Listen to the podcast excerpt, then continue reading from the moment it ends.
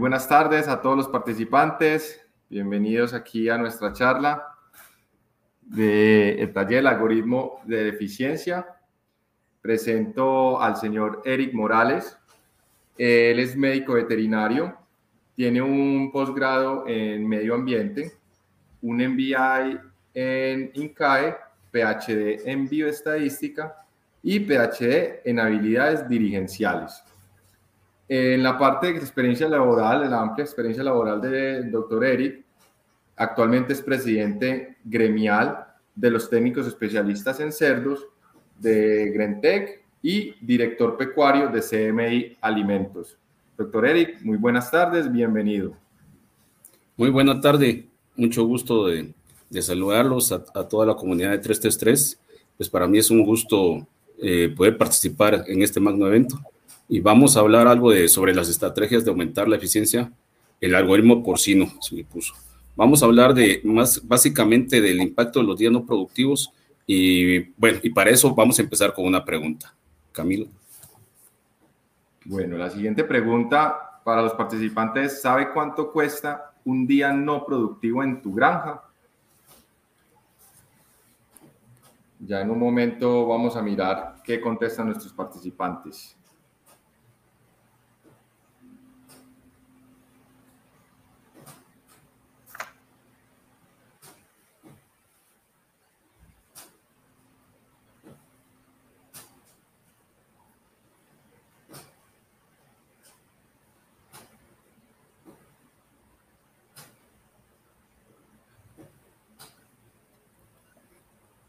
Listo, doctor. Podemos, podemos ir continuando mientras nos dan la, la, respuesta.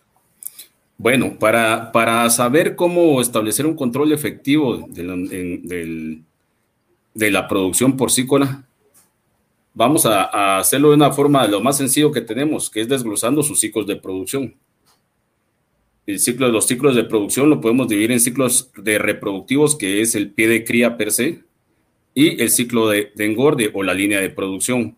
Para este caso y por cuestiones de tiempo vamos a hablar solo del ciclo reproductivo, porque esto es amplio y se pasaríamos bastante tiempo eh, hablando sobre él.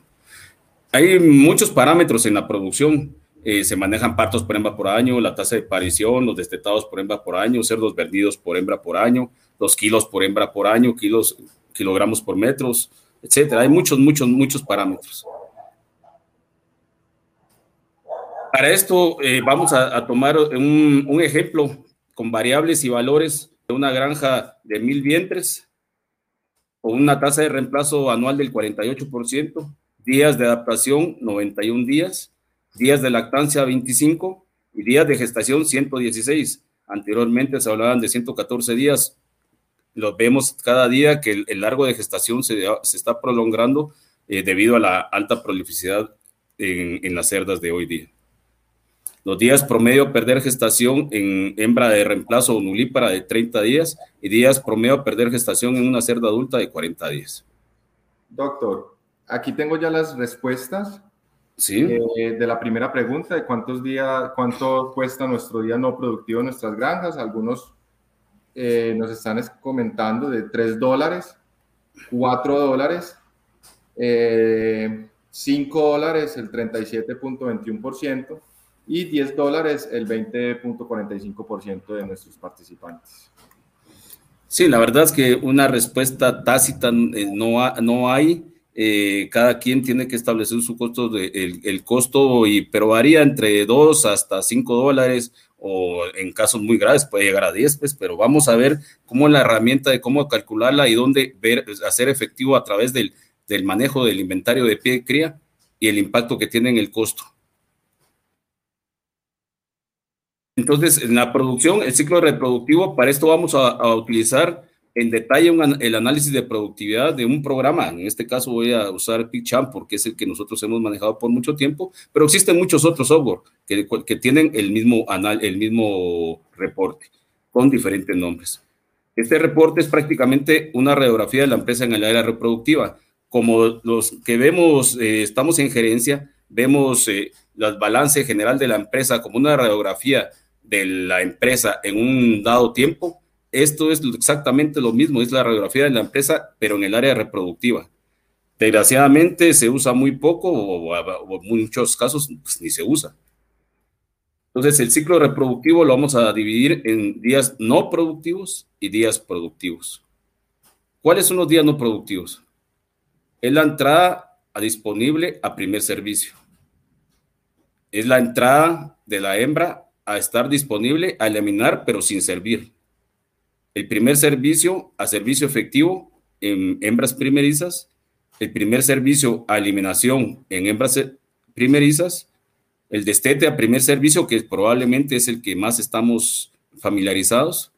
El destete a eliminación sin servir, que es en el momento en que debíamos de, de hacer la eliminación programada. El primer servicio a servicio efectivo en cerdas adultas y el primer servicio a eliminación en cerdas adultas. Si se dan cuenta, el de primer servicio a servicio efectivo eh, se ve en dos, en dos puntos, separando las primerizas de las adultas y el primer servicio a eliminación de la misma manera. Los días productivos, pues nada más son la lactancia y la gestación. En otras palabras, podemos decir que los días no productivos son todos aquellos donde la cerda me está dando egresos, más no ingresos a la granja. Los días no productivos, la entrada disponible a primer servicio. Esta es una etapa de aclimatación o adaptación de las cerdas. Es sumamente importante, pero a veces la, la ignoramos. ¿Y qué es lo que mide esto? Mide los días desde que transcurren desde la fecha de alta de la cerda a la granja a que se monta por primera vez. Estar pendiente en esta etapa nos ayudará para obtener resultados muy buenos en salud como en la producción. Sabemos que cada granja tiene sus problemas que son propios, propios de su granja, son semejantes, pero nunca van a ser iguales. Por eso, para cada situación debemos establecer protocolos de adaptación que contemplen los distintos manejos, calendarizarlos a las actividades y, y que se cumplan de acuerdo a ese mismo protocolo. Debemos de ingresar hembras al que cumplan el 100% de cada uno de los ítems de, de nuestro protocolo establecido. La entrada disponible al primer servicio, ¿cuál es el problema? Las hembras de reemplazo se dan de alta en el momento de su primera inseminación o en el momento de su primer servicio. ¿Qué permite esto? Pues reducir los días no productivos, aumentar los partos por hembra por año, Ahí vemos que hay, eh, hay reportes de 2,54 partos por hembra por año. Eso es prácticamente casi solo el ciclo de los días productivos. Y ustedes pueden decir, pero ¿cuál es el problema si reduzco los días no productivos o y aumento los partos por hembra por año? ¿Pero en qué afecta? Que carezco de información de un inventario en una etapa que es sumamente importante y no tengo un inventario real de la granja. Esta es otra de las preguntas, Camilo a ver qué nos, qué nos responden. Listo, la siguiente pregunta es, ¿cuál es la causa principal de no lograr el objetivo de destetados por semana? Si quieres, vamos continuando y, te, ahorita te voy a dar las respuestas. Vamos a ver cómo responden, pero la respuesta la iba a dar yo en este momento. Ah. vamos, a, vamos a hacer algo de trampa para por en aras del tiempo. Pues la causa principal es no cumplir el objetivo de servicios. Y esta es la siguiente pregunta para que avance. La causa principal de no cumplir con el objetivo de servicios.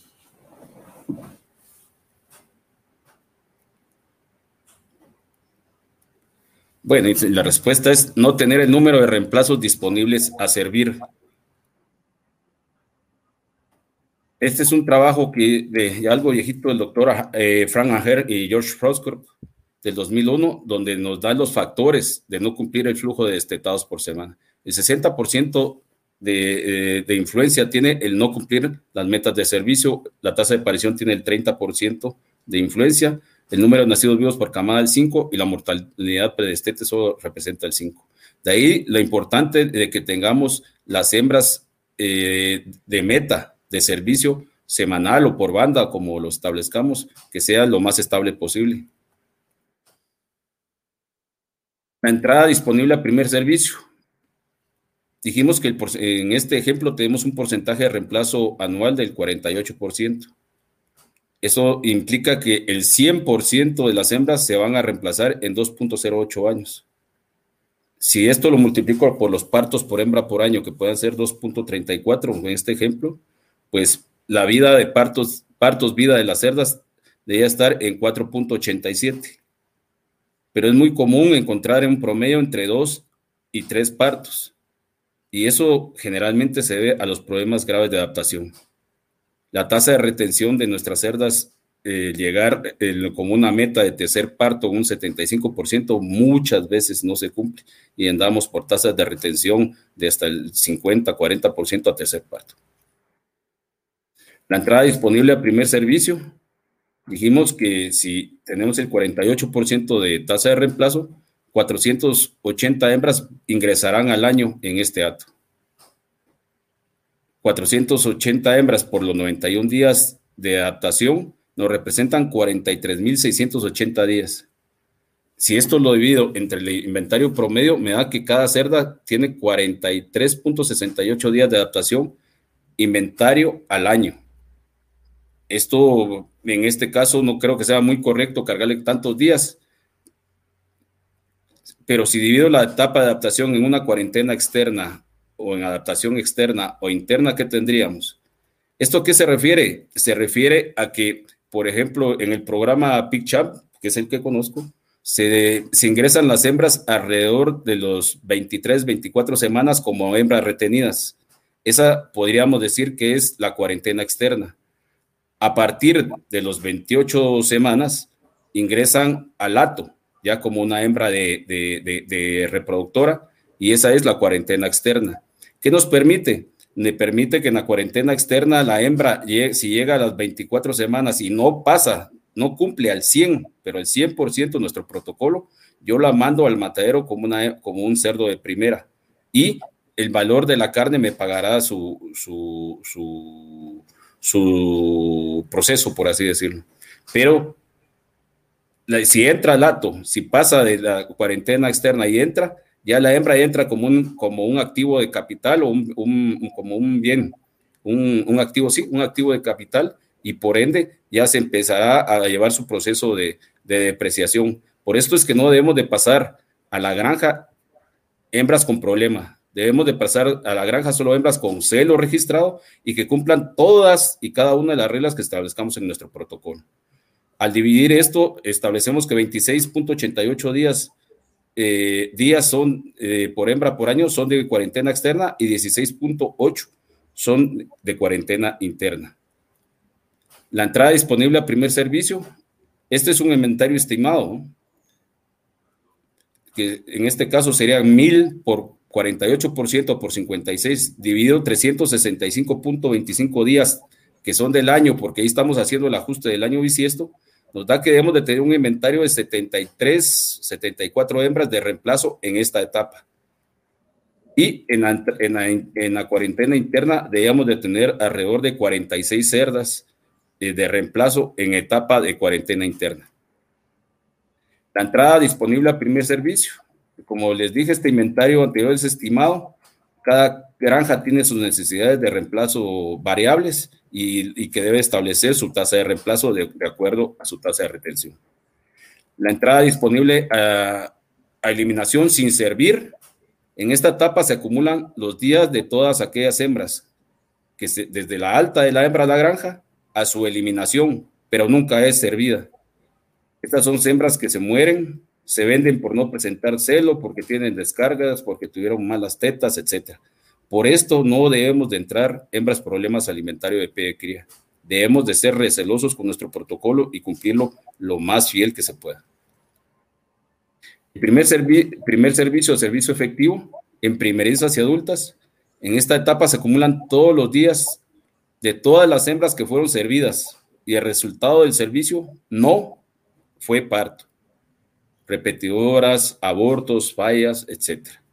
El parámetro debe ser menor o igual a tres días en hembra primeriza por hembra por año y a menor o igual a cuatro días en adultas por hembra por año. Este es el impacto que donde se pueden calcular los días no productivos. Este es en, este ejemplo. Cada quien puede eh, manejarlo de sus costos, pero este es un ejemplo de los costos fijos de una reproductora donde, donde el 65% que es el alimento, eh, tenemos que gastamos alrededor de 1.100 dólares por, por hembra al año, con todos sus, sus otros costos de costos fijos. Si lo divido en 365.25 me da específicamente los 3 dólares por día. ¿Qué pasa si una hembra repite y la dejo, y repite, celo? Pues en 21 días multiplico los 3 dólares por, 3, por 21 días, me da 63 dólares.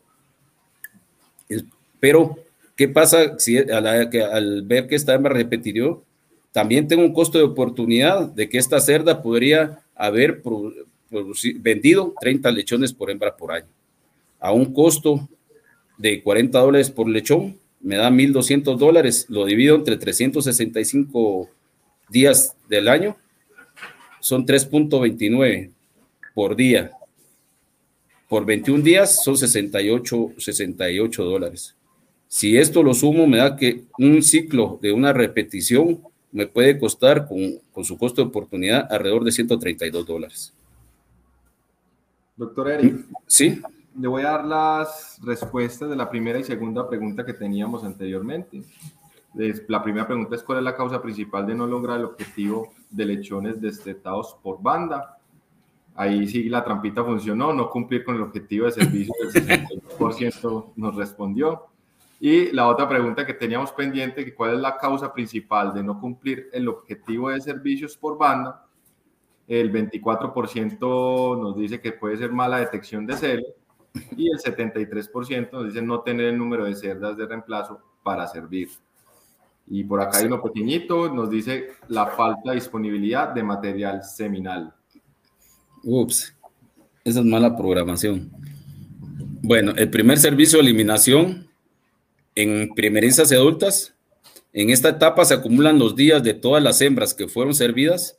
El resultado del servicio fue que se murió la hembra o la tuve que eliminar por X o Y razón. El parámetro es menor o igual a tres días en, en reemplazos por hembra por año y menor o igual a cuatro días en adultas por hembra año. En esta, podemos, en esta gráfica podemos ver que la tasa de mortalidad en el tiempo eh, se nos ha ido elevando. Esta es una gráfica de Shewar, la de arriba, donde vemos que por su sensibilidad no es tan sensible, pero sí nos está marcando algo de tendencia. Eh, generalmente, si queremos eh, ver cambios de procesos más sensibles, pues usamos la de, la de medias, medias móviles con, con exponencial potencial y vemos que aquí sí se ve que claramente a partir de los últimos cuatro o cinco años la tasa de mortalidad en las cerdas ha ido aumentando. Eso concuerda mucho con, bueno, hace poco tuvimos alguna discusión con Carlos Pinero y, coincidimos con estos datos. Esto es datos de, de, miles de hembras que, que, de base de datos que podemos compartirlas. el destete a primer servicio, aquí se acumulan todos los días de destete a que la hembra se sirve. Este es el que generalmente estamos más, más parametrizados. Y el parámetro debe ser menor o igual a 15 días por hembra por año. Recordemos que los mejores resultados se obtienen en celos entre 2 y 6 días después del destete. Hay que evitar, por este caso, debemos de evitar que pérdidas de excesivas de peso en la maternidad, una buena nutrición en la maternidad, eh, por, ya sea o por problemas de manejo o por mala ventilación. Generalmente la hembra primeriza es comúnmente más tardada. El destete, eliminación sin servir. Aquí acumulamos todos los días del destete a eliminación o muerte de las hembras destetadas no servidas. Este es el momento donde nosotros debemos de eliminar las hembras programadamente. El parámetro es menor o igual a cuatro días por hembra por año pues lo que hay que hacer es vender lo más pronto posible. De hecho, si pueden salir de la maternidad al rastro o camal, pues sería lo mejor, así no acumulan días no productivos, aunque a veces por condiciones de mercado a veces no se las acepta. Los días productivos, pues tenemos la, nada más que la gestación y la lactancia. En la gestación acumulamos todos los días de servicio a parto efectivo. Pues en este caso, pues como les mencioné, las gestaciones han cambiado en el tiempo, al igual que la, así que la mortalidad, que la mortalidad en hembras se ha elevado, los días de gestación en las hembras ahora con modernas con mayor prolificidad también se han elevado los días. Para este ejemplo usamos 116 días. Para calcular los días de gestación por hembra por año es necesario terminar de calcular el ciclo reproductivo. En la lactancia se acumulan los días del parto al destete o salida sin destetar, muerta o vendida. En este caso el parámetro es de 25 días, puede ser 28, 21, cada quien pueda ponerle los días de lactancia que, que, manejan. Para calcular los días de lactancia por hembra por año es necesario determinar el cálculo del ciclo reproductivo. Bueno, entonces ya los tenemos. Tengo los días al año en, en el lado izquierdo y los días del ciclo del lado derecho. En entrada primer ser, eh, primer ser eh, en entrada primeriza en la cuarentena interna, tengo 16.8. En la entrada de eliminación sin servir, 1.12. Primer servicio a servicio efectivo en primeriza, 1.5. Primer servicio de eliminación primeriza, 1.5. El destete primer servicio, 10. Destete a eliminación sin servir, un día primer servicio a servicio efectivo adulta 1 y primer servicio a eliminación adulta 2. Como ven, esta es una granja con días no productivos bastante buenos, no, no, no excelentísimos, pero muy buenos. Y creo que está entre, los, entre una granja muy competitiva, pero van a ver el impacto que tiene el, tener 34 días por hembra por año, no, o 35 días por hembra por año eh, no productivos. Y los días de lactancia y los días de, gestación, 141 días el ciclo. Graficando esto, vemos que el 51% de los días no productivos están en la entrada disponible y en la entrada disponible a eliminación y en la entrada disponible a primer servicio. Es el 51% de los días no productivos. De ahí es que es casi que imposible manejar 2.50 y pico partos por hembra por año. Partos por hembra por año, y ahora lo vamos a ver. Los días del año, que esta es una constante, no los podemos mover, menos los días no productivos, que estos son los gestionables. Y los días dividido entre los días de lactancia, que son más o menos constantes, más los días de gestación, que son constantes, que son constantes, más o menos constantes también, porque varía. Ahora, los días del año, que es una constante, 365.25, porque el 25, como les expliqué, es ajustando al año, al año bisiesto, de que cada cuatro años se presenta, menos 34.92 días no productivos de este ejemplo, dividido los 141 días de, de los días productivos. Entonces tengo 330 días, dividido 141 días de los días productivos, me da que tengo 2.34 partos por hembra por año para este ejemplo. Ahora, ¿qué hago? Divido los días del año, días no productivos por hembra por año, dentro de los partos por hembra por año. ¿Y qué me da esto? Los días de cada ciclo en cada una de las etapas. Y veo que en, el ciclo tengo 15 días no productivos por ciclo más los 141, mi ciclo reproductivo es de 156 días casi. Y bueno, obviamente esta la sumatoria de, estos, veo que la lactancia la multiplico por 2.34 partos por por año, me dan que mantengo 58 días lactando y 272 días al año gestando. Ya lo tengo, pero ¿para qué sirve? Por lo pronto, tenemos los días hembra por año por cada una de las etapas. Si lo multiplico por el número de vientres, ¿qué obtengo? Obtengo el total día cerda año en cada una de las etapas. Es decir, si lo queremos analizar, podemos decir que en este ejemplo de mil vientres, tengo 365 mil 250 raciones al año o etapas de trabajo o días cerda. Los días totales hembra por etapa, ahora lo divido entre 365.25 y ¿qué obtengo? Obtengo el inventario de cerdas en cada una de las etapas. Entonces, ¿para qué me sirve esto? Es para programar, para estar programado y para que me pueda servir de nivel de interferencia. Obviamente, todos quisiéramos tener cero días no productivos, pero eso es imposible. No, no existe una granja que tenga cero, cero días no productivos. Y pues si lo puedo sacar como porcentaje también para, para que lo planteen desde el punto de, vista de, diferente tamaño de ato con esos días no productivos.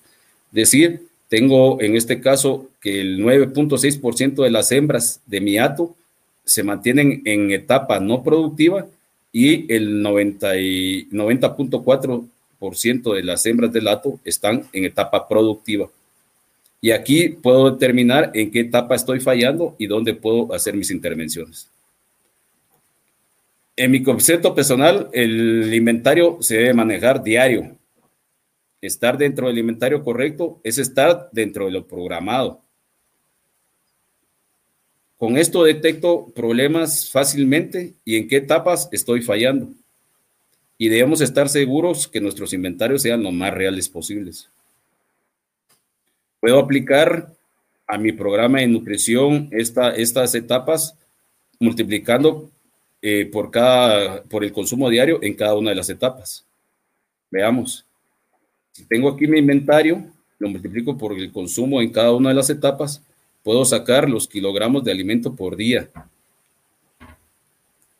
O pues, por semana, por año, como, como, lo desean. Y si, le quiere, y si quieren, lo pueden manejar también con su costo.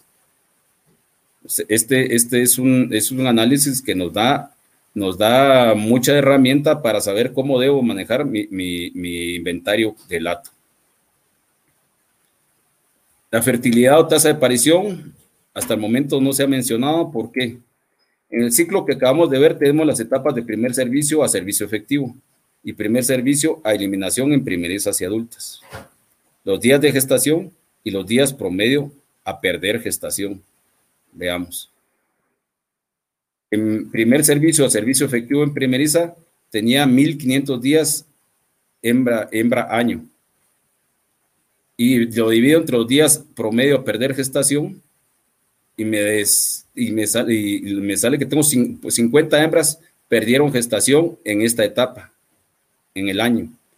Y el primer servicio de eliminación en primerizas, también los 1500 días, pero dividido entre 40, y tengo 37 hembras que perdieron gestación en esta etapa. En el primer servicio, de servicio efectivo en adultas, mil días, lo divido entre 30 y tengo 33 hembras que perdieron gestación en esta etapa. Y primer servicio de eliminación en adultas, 2000, lo divido entre los 40 y son 50 hembras que están, que se perdieron gestación en esta etapa. Total, tengo 171 hembras que perdieron gestación en el año. Y los días de gestación eran 271.760 dividido entre 116, tengo 2.430 hembras gestantes. Si yo sumo esto, me va, a dar la, me va a dar los servicios que di al año en esta granja de mil vientres. Es decir, di 2.51 servicios a cada cerda en el año. Pero solo parieron 2.343 y no partos tuve 171.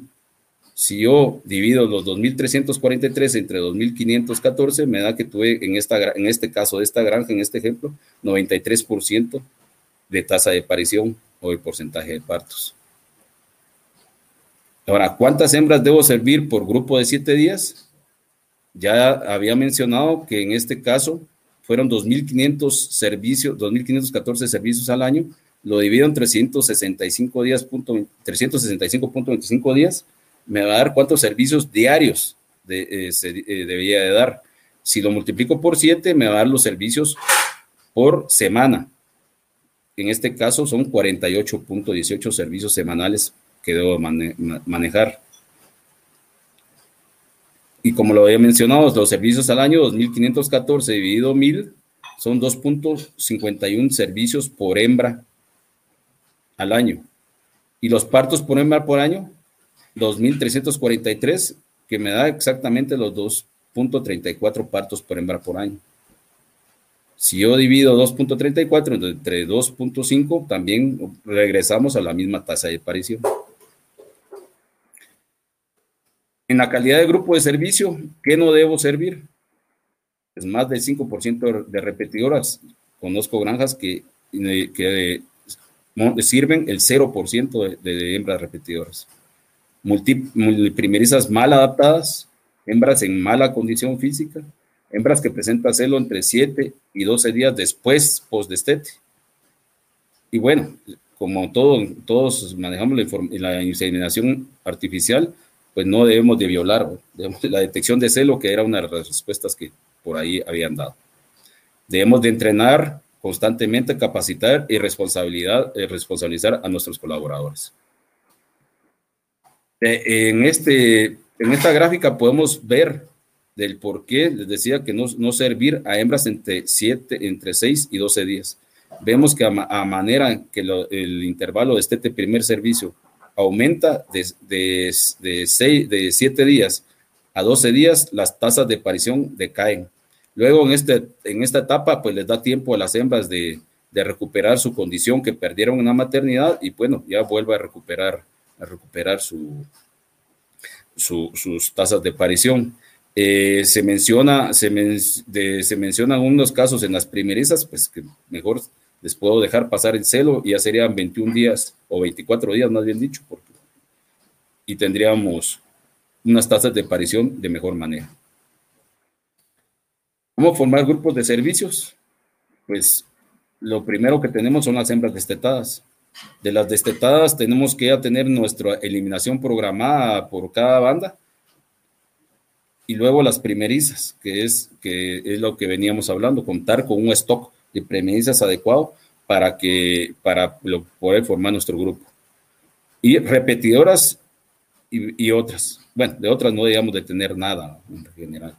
Entonces, nuestro grupo de servicio debe estar formado entre un 79 a 80% de hembras destetadas, un 19-20% de hembras primerizas y un 1% de hembras repetidoras, 1.5.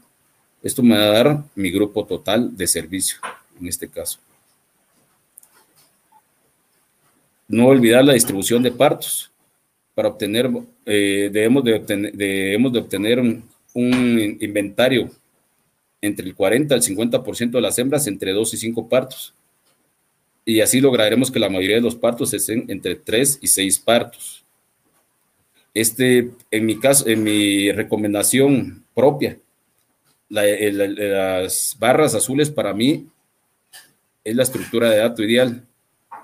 Bueno, y esta es la que muchos, eh, muchos eh, lo han recomendado, pero esta es la ideal para mí porque la, la distribución de, de, estructura de datos no es una curva normal y no debe ser una curva normal. Cuando la tenemos en, de manera descendente, nos damos cuenta de que, de que el dato, está, el dato está, tiene muchas primerizas en el tiempo esas primerizas van a ir avanzando y se vuelven a ir para arriba y entonces tengo, se me envejecieron y vuelvo otra vez a los mismos ciclos. Entonces debe ser lo más constante. Obviamente las hembras que más se, más se pierden son entre cero y primer parto y por eso tienen un poquito más de, de porcentaje de, en el, de inventario. Las hembras gestantes, ¿cuántas hembras gestantes debo tener para lograr mi objetivo de partos? Los días de gestación más los días perdidos en gestación dividido 365. En este ejemplo eran 271 mil días más 6 mil de los días, de, los días de, pérdida de gestación. Me da 277 mil 760 días. Dividido 365 días del año. Debería tener 760 hembras, 761 hembras gestantes todo el tiempo no tengo un balance adecuado entre alimentario por etapas, puedo caer en unos problemas graves y cíclicos. Por ejemplo, este es un ejemplo de un mal manejo de, las, de las, metas de servicio, donde parece, bueno, esto no parece ni un serrucho, es todo, todo fuera de, de control, lo que ya les había mencionado. Y bueno, este es un, análisis que hicimos nosotros de la variabilidad de los días no productivos por etapas, donde nos damos cuenta que donde más variación hay en, en la entrada disponible a primer servicio y en el, en el destete a primer servicio, en el intervalo de destete a primer servicio. Los, de, los demás, aunque haya, tienen algo de variación, son más estables. Entonces, estas etapas son cruciales y que se deben de, manejar y que son bien administrables.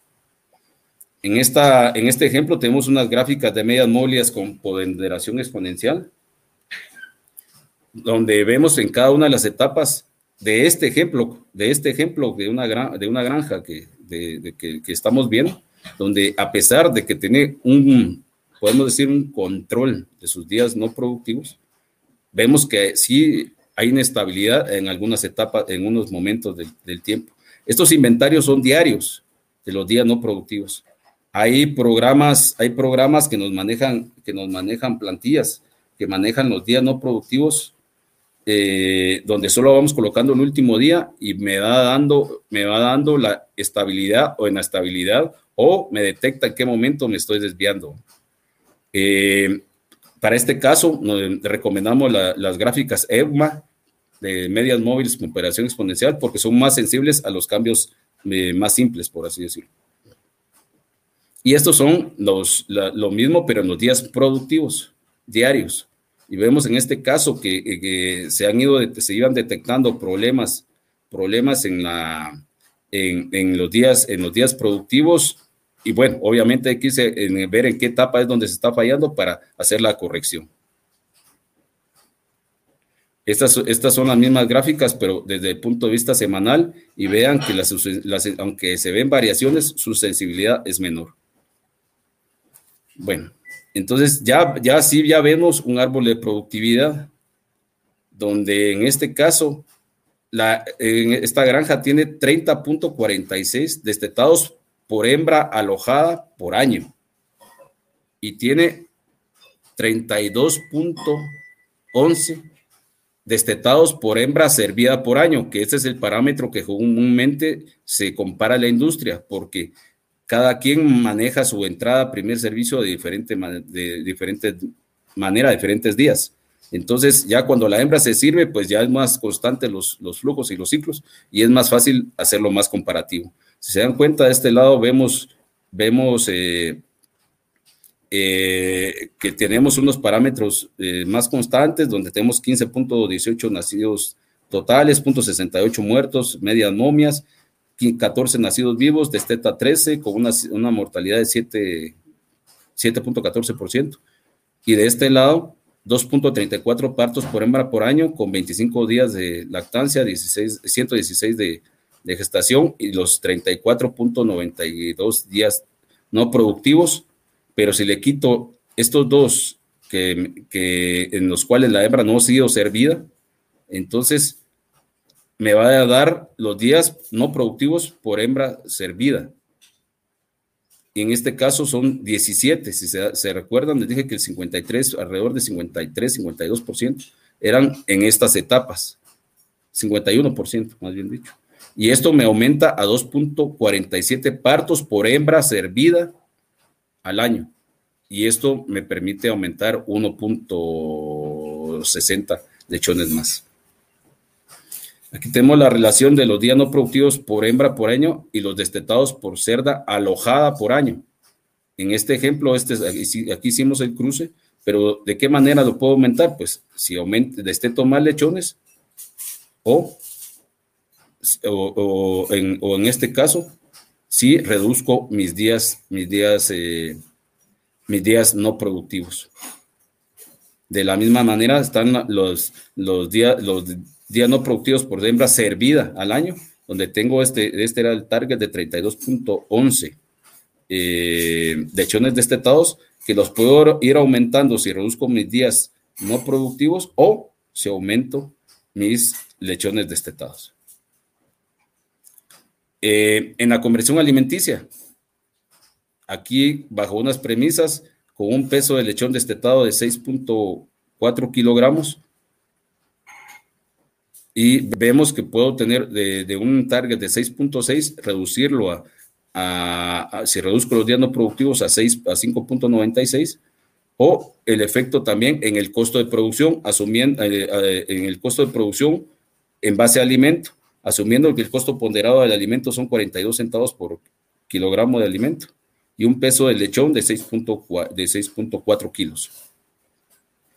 eh, que puede ser desde 2.54 eh, dólares por, por, kilo hasta, hasta llegar a algo, hasta 8, si, hasta 4, perdón, si, si lo vemos en una mala producción. La relación de los días no productivos con las camadas perdidas y los kilos perdidos. En este caso podemos decir que cada camada perdida, por cada día no productivo, pierdo 0.07 eh, camadas por hembra por año. En este caso, obviamente, entre más lechones de esteto, mayor es la oportunidad en las camadas perdidas por hembras por año. Eh, en este caso de mil, de mil vientres, pues pierdo siete camadas, eh, puedo perder 85 cerdos vendidos y 9 mil kilos por un día por cada mil hembras. Y aquí ven el impacto de que, que vemos por cada uno de los días. Pues, por ejemplo, si, si tengo, me aumenta en siete días no productivos, pues es una semana de producción la que dejé de producir. Con las mismas variables de este ejemplo. Con esto eh, hicimos unas ecuaciones de, de, predicción en base, en estas son casi, casi 19 mil observaciones de los lechones destetados por hembra servida al año donde se, hizo una, una regresión con una bondad de ajuste mayor del 80% y ustedes dirán aquí, ¿por qué no manejamos los lechones destetados si lo que estamos viendo son destetados por más servida?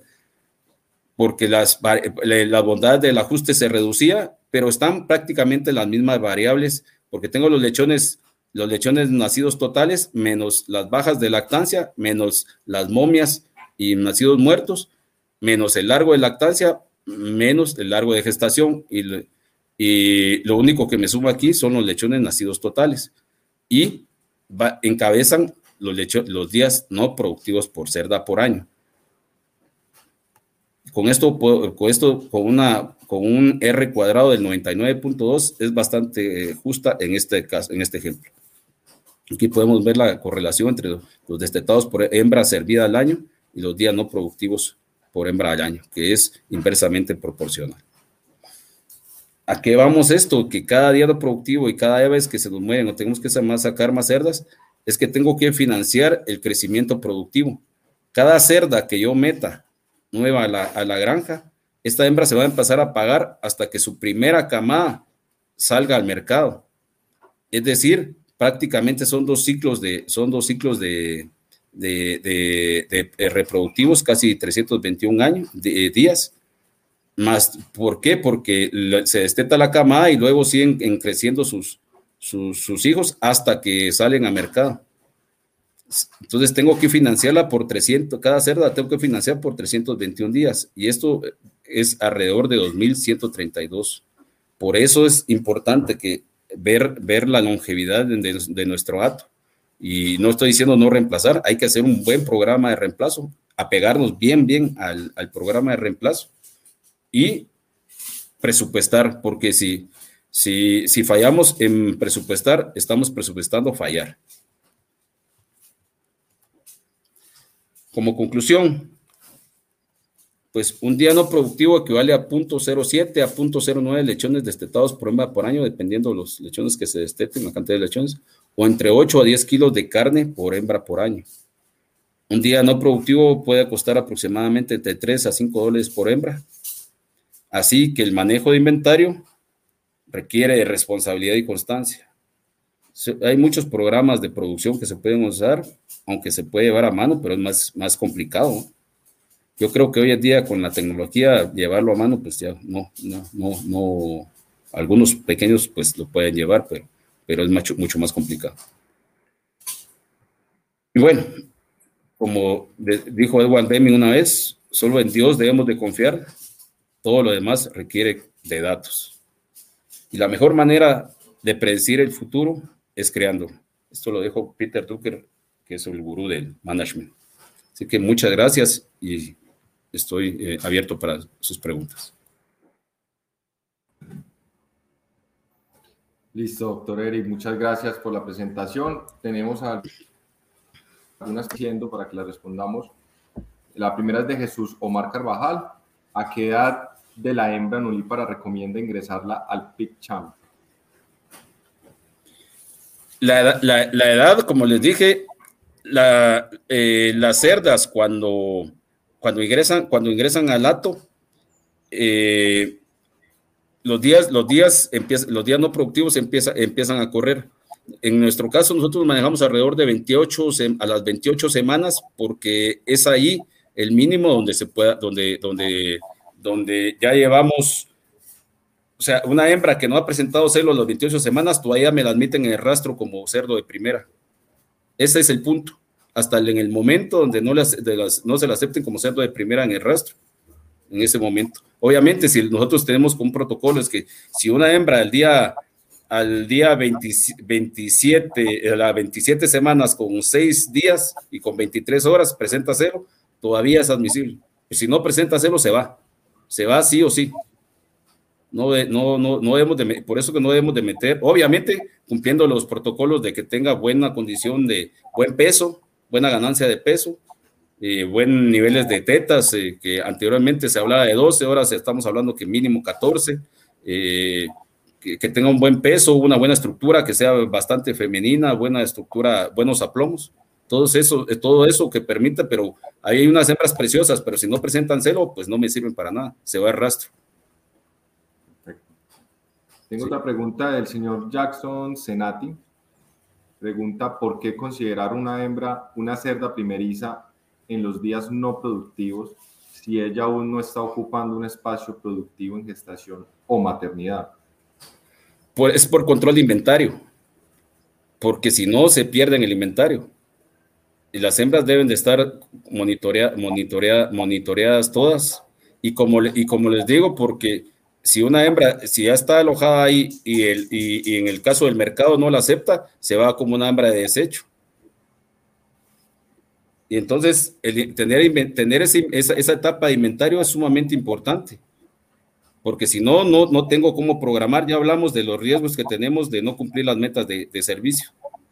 Entonces, de la manera en que podemos, que, que podemos mantener la estructura de datos, como siempre les he dicho, es algo sencillo de manejar, es meter la misma cantidad de hembras por semana, en este caso, en, estas, en este caso por semana, y eliminar programadamente las hembras que están entre sexto, sexto parto o su eliminación programada, que cada quien va a tener su, su protocolo de eliminación programado. Tengo otra pregunta de Reinaldo Cubillos. Pregunta, ¿qué opina de la inteligencia artificial para la detección y corrección de las fallas productivas?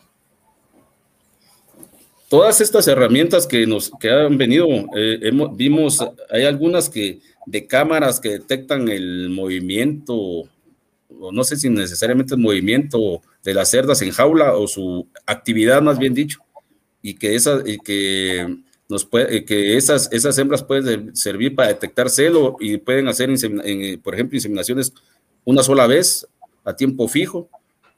Son herramientas que están a la, a, la mano, hay que irlas conociendo, en mi caso yo no las conozco, pero la eh, para detección de la de, para corrección de fallas productivas, todas las herramientas de inteligencia son sumamente, son, suma, sirven, realmente son de, de, valor. Hoy día, cada, cada día crecen, aumentan, aumentan más. Por ejemplo, los sistemas de alimentación, de alimentación electrónico, donde me separa la hembra que está muy inquieta, que haya presentado, que haya, que haya tenido muchas presencias al macho, y luego llega a, comer y, la, y la saca al pasillo porque la hembra repitió celo, ya sea que se vuelva a, a reservir o que se vuelva o que se elimine en este caso, pero todas las herramientas de inteligencia y de datos nos sirven para tomar decisiones con un buen manejo de ellas, desde luego.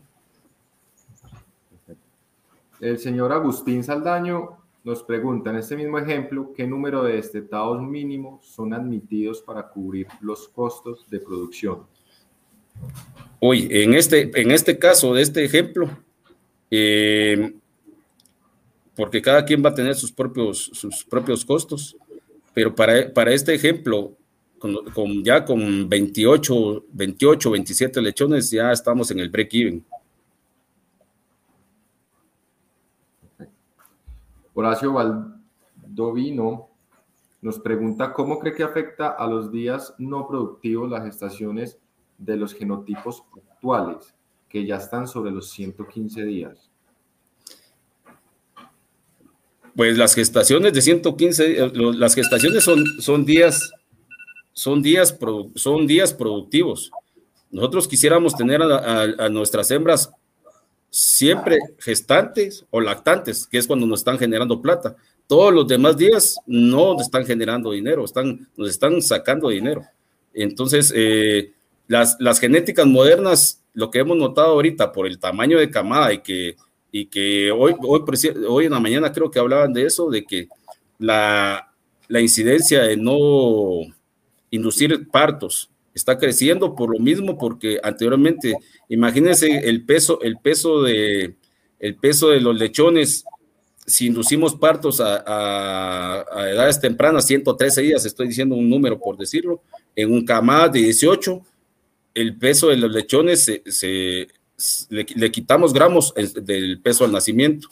Eh, hoy, que las, hoy que las camadas son muy grandes, la hembra por naturaleza necesita más días de gestación porque el, peso al nacer, en términos generales, diría yo que no ha aumentado mucho, pero el, pero el peso de la camada se ha aumentado por la cantidad de lechones que se, que, se aumentaron.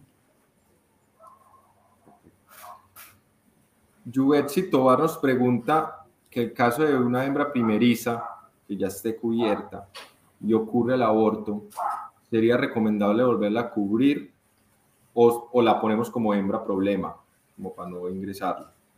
Yo les decía en este caso de esta granja, de estas granjas, toda hembra que repite, aborte, esté donde esté, se elimina. Entonces, por eso es que su primer servicio o servicio efectivo son bien bajos, porque tienen un protocolo de eliminación casi que inmediato así esté de primer parto, este, tenga un buen desempeño de primer parto y en el segundo parto tenga una repetición. Esté como esté, esté como esté, esté como esté, la repetidora esté como esté se va y la abortada esté como esté se va. Pero es porque por eso es que eh, por eso que a veces aumenta sus tasas de reemplazo. Entonces que eso también hay que tomarlo en la, en la, en la condición de la, de la tasa de reemplazo, que es una hembra que después tengo que cubrir ese espacio con, con otra hembra que, que ingrese. ¿no? Doctora, yo tengo una pregunta. En ¿Cómo se tiene en cuenta el porcentaje de descarte del reemplazo? Porque si nosotros estamos en un 48% sobre mil hembras, tengo un número al 100% del reemplazo de esas hembras, hablando del 48%, pero deberíamos estar teniendo o, o tener en cuenta qué porcentaje de esos reemplazos nos llegan siquiera al primer servicio para nosotros cubrirla como si fuera o, programarlo como cuando programamos las cuotas de montas. Si tenemos una fertilidad del 93%, pues tenemos que tener casi un 7% por encima para poder tener siempre nuestras cuotas de montas. ¿Cómo, cómo se puede aplicar esto sobre el porcentaje de descarte en los reemplazos? Como vieron ustedes ahí en la estructura del lato, eh, el, porcentaje más alto de, hembras en una sola edad, en una sola, en una sola edad, era de cero, eran son las de cero, que están alrededor entre 17 hasta el 20%. Entonces, deben de cubrirlo depende, dependiendo de las necesidades y de la longevidad de, su, de, sus hembras. Eh, en términos generales, podemos decir que si se elimina el sexto parto, al sexto parto, ustedes deberían mantener una estructura de 13% alrededor de, entre el segundo y el sexto parto para que lo que usted elimina en su sexto parto como una eliminación programada al destete ese sexto parto, lo pueda suplir con las hembras de con las hembras primerizas alrededor de un 19, 17 a 20%. Con eso asegura, con eso asegura usted cubrir porque esas muchas de esas hembras primerizas son las que más fallan, son las que más repiten. Entonces, si su política es que si esas hembras fallan, son las que más fallan y más repiten y conoce ese número, ese porcentaje, en ese mismo porcentaje ya está, ya está presupuestado para mantener la estructura del lato en, el número deseado. En este caso era un, 13%. Entonces, ese porcentaje está estimado alrededor, arriba un 2, 2 a, 3, a 4% arriba de la estructura de datos que usted desea tener al segundo o tercer parto y en adelante. Perfecto. El señor Alexis Daniel nos pregunta sobre qué opina usted acerca del indicador de eficiencia throughput. Uy, ese sí no lo conozco, ¿qué es el throughput? Eh, el throughput es un indicador de flujo, ya lo mire usted, en, básicamente en kilos de carne producidos por hembra, ¿sí? O en este caso puede ser el número de destetos de una banda donde su meta sea de mil o su infraestructura sea de mil lechones y usted debería estar cumpliendo ese flujo de producción de mil lechones.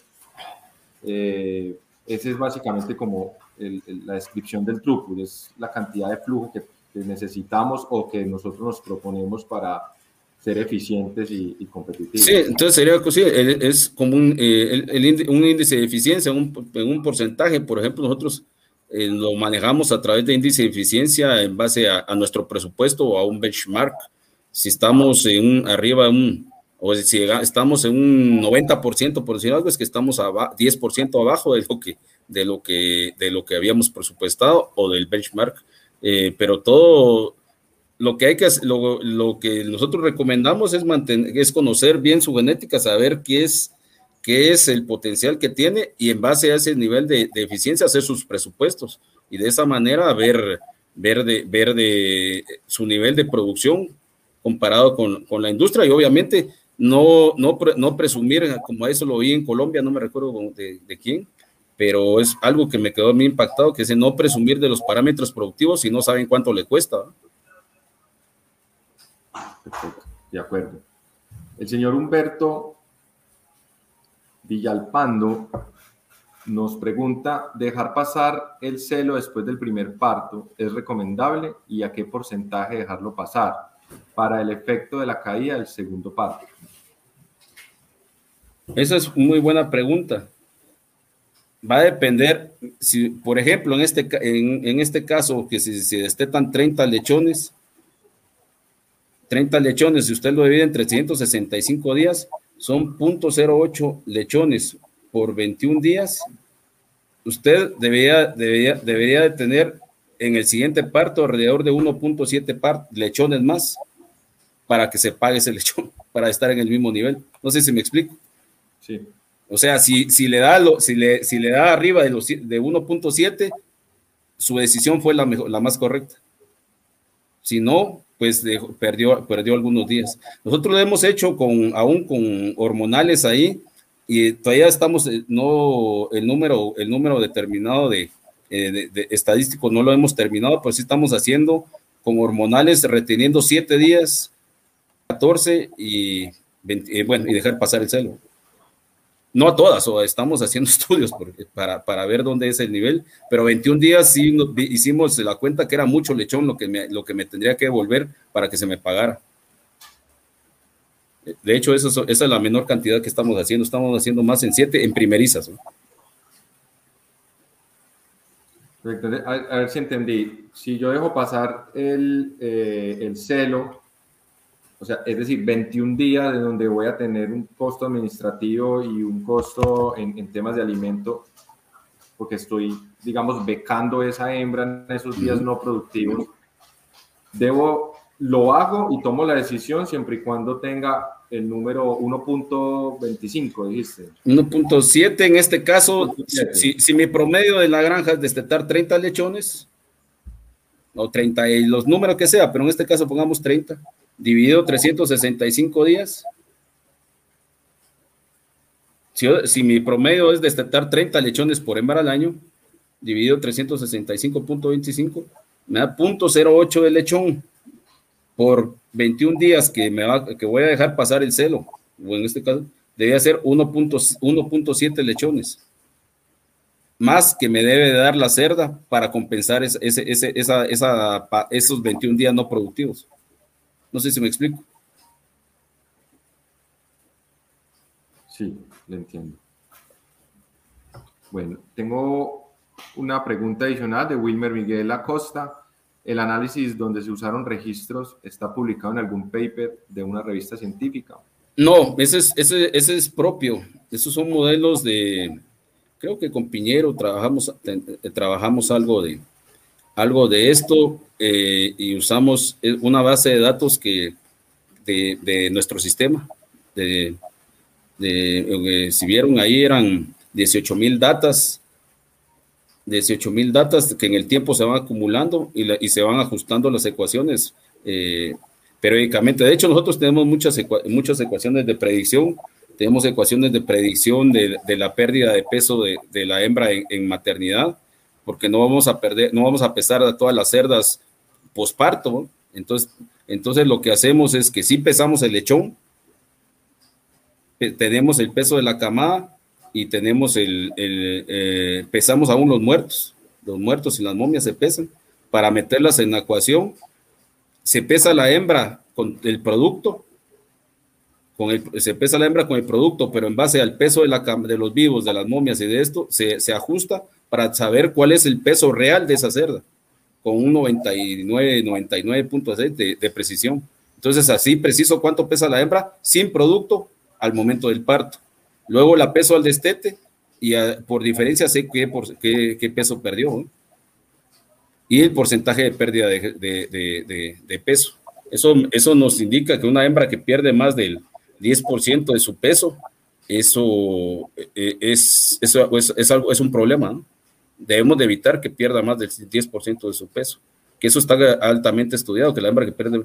Esa es, es una ecuación, por ejemplo, también tenemos ecuaciones de predicción de los cerdos en, en, el rastro, donde se hizo estudios eh, despostándolos completamente y sacando el magro, y entonces en base al, al, al peso, a la grasa dorsal y otro parámetro que por ahí no recuerdo, se hace una ecuación de predicción para saber a qué mercado debe ir dirigido. Si va a un mercado de canales, a un mercado de, piezas, se va a un mercado. Y así hay muchas ecuaciones que nosotros manejamos para, para tener, eh, para predecir. ¿no? Y esas son propias y no son, no, son, no son difíciles de hacer. Esas, teniendo usted los datos, pueden hacer muchas de las ecuaciones. Lo que, lo que es importante es ver la potencia, porque como les mencioné en la, en la ecuación de predicción de los destetados, le mencionaba que, si soy destetados por hembra por año, ¿por qué no metimos como una, una variable independiente los destetados?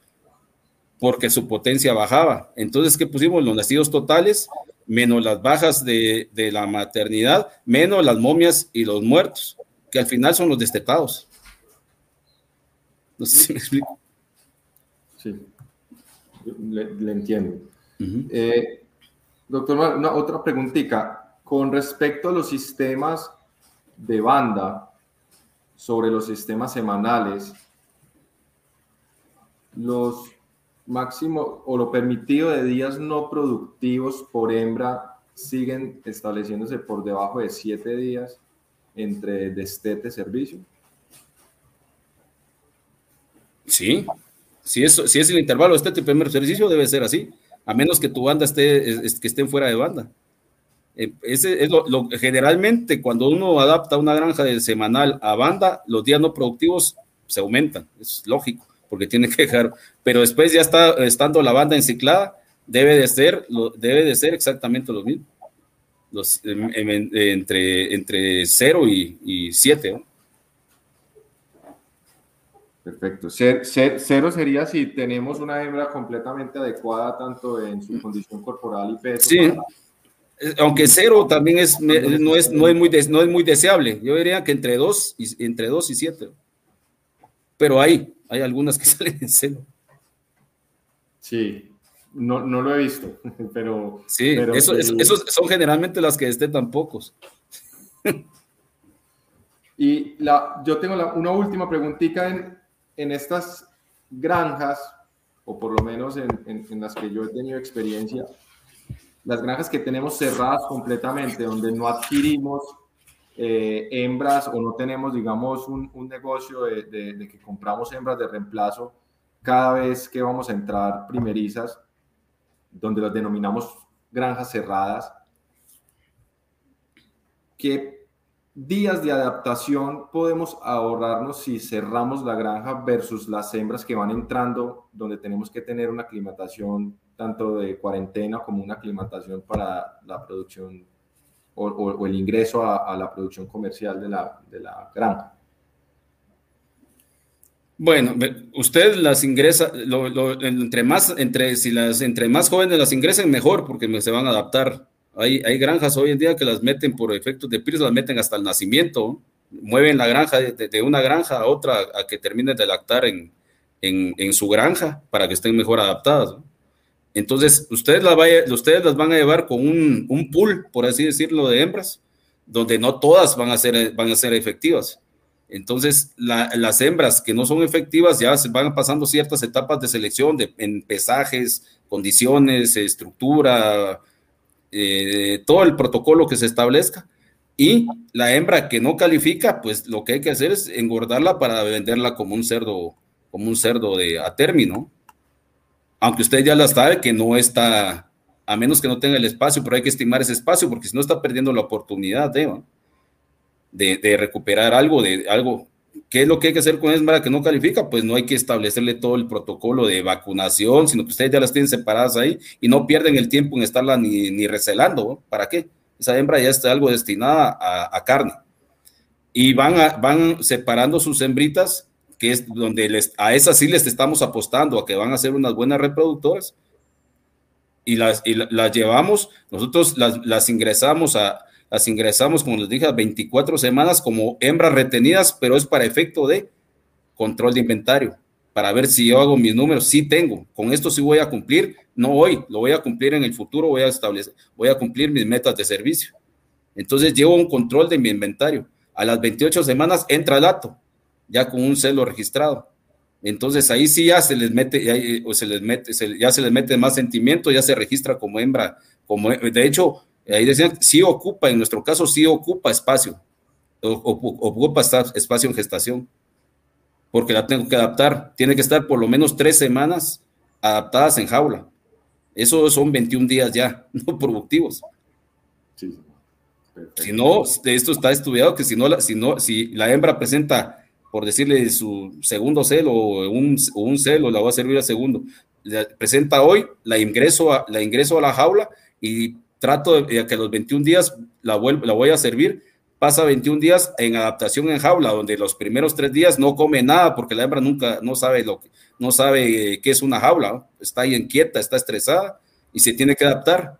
Y de hecho, esa es la causa por la cual la, la, a veces no las adaptamos bien a esa jaula y tenemos bajas camadas a primer parto, porque, ah, porque la hembra eh, eh, no, no, comió, presentó celo, pero no, se, no, no, ganó, no tuvo la ganancia de peso adecuada en esa etapa tan importante de adaptación.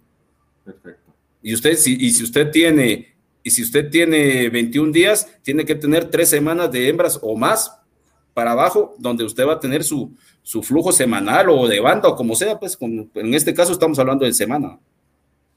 Listo. Que esos son días no productivos. Sí, señor. Claro, clara la respuesta, muchas gracias. Eh, vamos a dar por finalizada la charla. Antes de finalizar, me disculpo, no me había presentado al inicio de la presentación. Mi nombre es Camilo Blandón. Eh, soy ingeniero agroindustrial de la Universidad Zamorano de, Centroamérica. Eh, actualmente estoy trabajando en, una empresa familiar aquí en Colombia, se llama Fabiola SAS y estoy como gerente de producción de, esta empresa. Le, doy, le, damos muchas gracias al doctor Eric Morales por su tiempo, a, a los señores de 333 por abrir este campo y esta oportunidad de aprendizaje. Y un saludo a todos los participantes. Muchas gracias por el tiempo que nos brindan. Gracias, Camilo. Gracias a todos y gracias a 333 por la invitación. Feliz tarde. Feliz tarde. Muchas gracias.